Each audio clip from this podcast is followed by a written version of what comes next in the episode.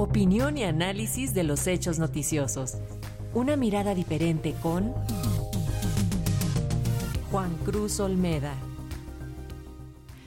El doctor Juan Cruz Olmeda, profesor investigador del Centro de Estudios Internacionales del Colegio de México, analiza los desafíos que enfrentará el nuevo presidente de Argentina, Javier Milei.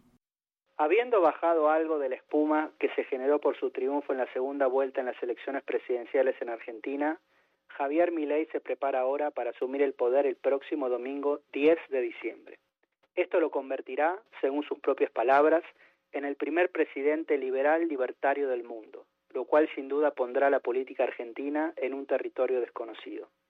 Estas últimas semanas han sido frenéticas para el presidente electo, que llevó adelante un viaje a Estados Unidos junto con un grupo reducido de quienes serán funcionarios clave en su gobierno. Allí, él y su equipo sostuvieron encuentros con miembros del gobierno de Biden, funcionarios del Fondo Monetario Internacional, organismo con el que Argentina tiene un acuerdo vigente, y representantes del mundo de las finanzas. En dichas reuniones, Milei confirmó lo que ya viene pregonando desde hace tiempo. Su gobierno llevará adelante un profundo ajuste fiscal orientado a poner en orden las cuentas públicas.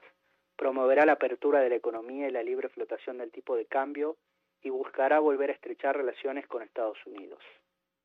Dentro de pocos días, todo lo que hasta ahora es consigna y propuesta tendrá que ponerse en práctica y entonces comenzarán a aparecer los primeros obstáculos. Sin duda, el área que promete mayores desafíos es la económica, en la que Milei centró su discurso desde hace tiempo. Si esto le permitió consolidar en el electorado la idea de que representaba el cambio, las expectativas para que se comiencen a ver resultados pronto son también altas. El presidente electo es consciente de la situación y ha planteado que llegará al poder con un programa de shock sostenido en reformas radicales. Desde su visión, no haber buscado transformaciones rápidas fue lo que terminó hundiendo al gobierno de Macri, con quien comparte la cosmovisión liberal de la economía y por lo tanto se ha propuesto aprovechar los primeros meses en el poder para avanzar lo más pronto posible. De acuerdo con algunos trascendidos, en el discurso que dé frente al Congreso el día de su toma de protesta, Milei anunciará una agenda que buscará reconfigurar la matriz económica del país.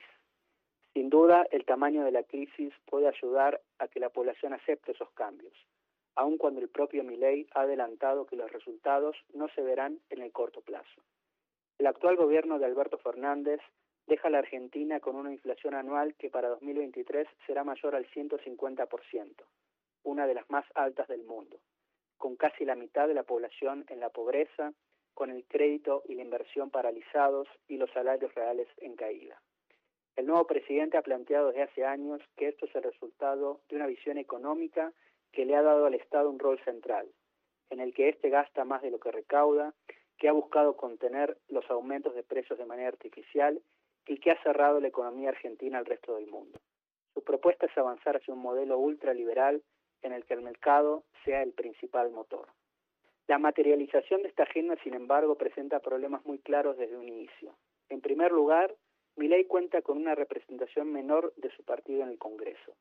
Y si bien el apoyo que el expresidente Macri le prestó de cara a la segunda vuelta ha llevado a que un grupo de legisladores que le son leales haya ya expresado su intención de votar a favor de los cambios que propondrá el nuevo gobierno, las mayorías para aprobar las reformas no están aún aseguradas.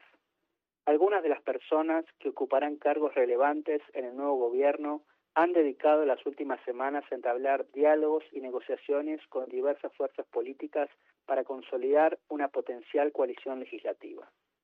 Sin embargo, el grado de fluidez en el que ha entrado la política argentina lleva a pensar que su existencia o no solo quedará evidenciada al momento en que los proyectos lleguen al recinto parlamentario.